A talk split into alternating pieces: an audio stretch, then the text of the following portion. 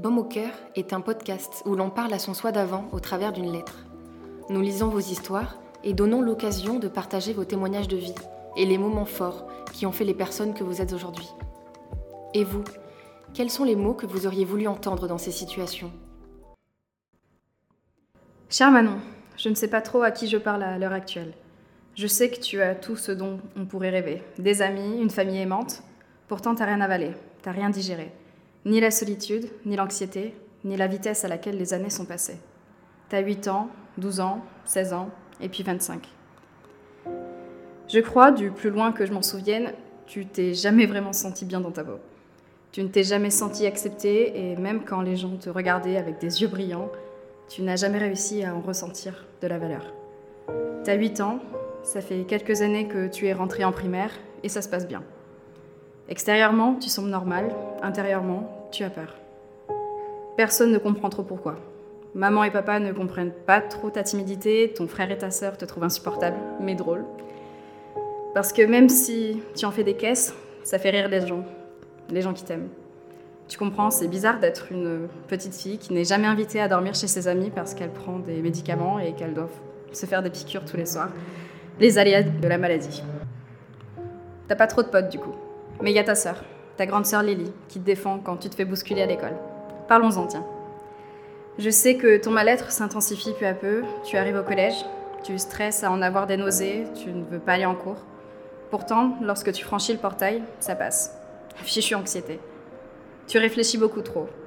Tu ne te sens pas comme les autres filles, et tu as des amis, mais tu ne t'ouvres pas complètement. Par peur d'être jugée, trop spécial, tes parents te couvrent, et cela beaucoup trop. Cela t'enferme davantage dans la case malade qui te pèse au quotidien. Tu apprends vraiment que tu n'es pas comme les autres, tu ne grandis pas assez et tu vas devoir prendre des hormones de croissance. Tous les soirs, pendant trois ans. Mais ne t'en fais pas. Un footballeur argentin a lui aussi eu besoin de beaucoup d'hormones et maintenant il est célèbre dans le monde entier. C'est la classe, non? D'ailleurs, ta famille te trouve courageuse. Tu fais ces piqûres toi-même, t'es épatante. Tu auras aussi des problèmes pour avoir des enfants. Bref, t'as 12 ans, tu encaisses le choc sans trop y penser parce que, au final, tu n'as que 12 ans. Ça te permet de devenir plus mature. Tu cogites, tu te fais discrète en classe, tu ne te fais jamais remarquer. C'est dommage. Même les professeurs t'encouragent à le faire, car quand tu parles, tu as les mots justes et de la logique. Tu arrives à 16 ans, tu sympathises avec pas mal de jeunes de ton lycée, mais bon, ils te trouveront un peu hautaine. Je sais qu'au fond de toi, tu es toujours triste. En vérité, tu envies les gens, leur spontanéité, leur caractère, même si tu t'es affirmé depuis. Tu vois tous tes amis batifolés. Toi, par contre, euh, tu ne laisses personne t'approcher et entrer dans ton intimité par peur qu'ils te jugent, encore une nouvelle fois. D'être prise pour une fille étrange. Finalement, c'est toi qui renforce cette impression. Après le lycée, après des relations qui te font perdre un peu euh, la confiance que tu avais en toi, tu fais une pause tu rentres dans un cercle un peu plus intense de blues, euh, au bord de la dépression vraiment.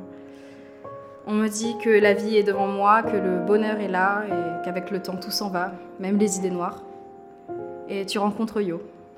Et dans ses yeux, tu te vois différemment. Toi, tu ne t'aimes pas, mais lui, oui. Et moi, je te le dis. De tes 8 ans à aujourd'hui, crois-moi, maintenant je t'aime. J'aime qui tu as été, je n'aime pas forcément qui je suis tous les jours, mais euh, je te jure que j'apprends. J'apprends pour tout ce que tu as vécu, pour tout ce qui t'a fait du mal et pour tout ce qui t'a sauvé. Yo, il t'a ouvert les yeux. Attention, il t'a pas sauvé, mais il t'a donné des clés. Des clés qui t'ont permis de te sentir mieux. Alors forcément, aujourd'hui, tu as des hauts et des bas, mais les bas que tu vis ne sont plus jamais aussi profonds, ne sont plus jamais aussi douloureux. Yo te porte et te fait tenir. Et aujourd'hui, tu te portes et tu te fais tenir. Qu'est-ce que je raconte? Je crois que j'ai même plus besoin de me tenir. Aujourd'hui, tu ris toute seule et en pensant à toutes les personnes qui t'ont aidé, avec ton anxiété qui te ronge chaque jour, tu sais que tu as eu raison de ne pas abandonner. Parce que la vie que tu as aujourd'hui, ta famille, tes amis, c'est ça qui te rend heureuse. Aurélie, Johan, tes potes, que tu comptes sur les doigts d'une main, c'est ça qui te rend heureuse.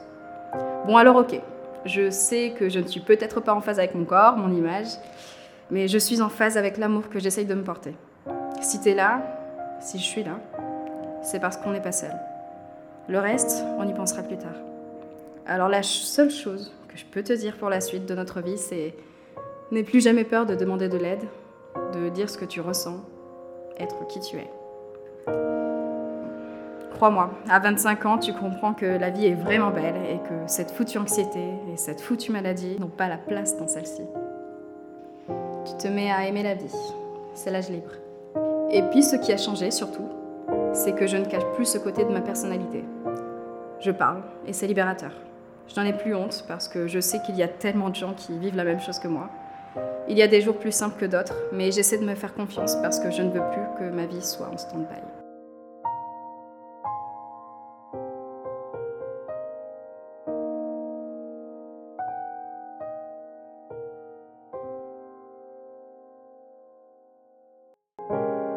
Les mots sont, à mon avis, qui n'est pas si humble, notre plus inépuisable source de magie.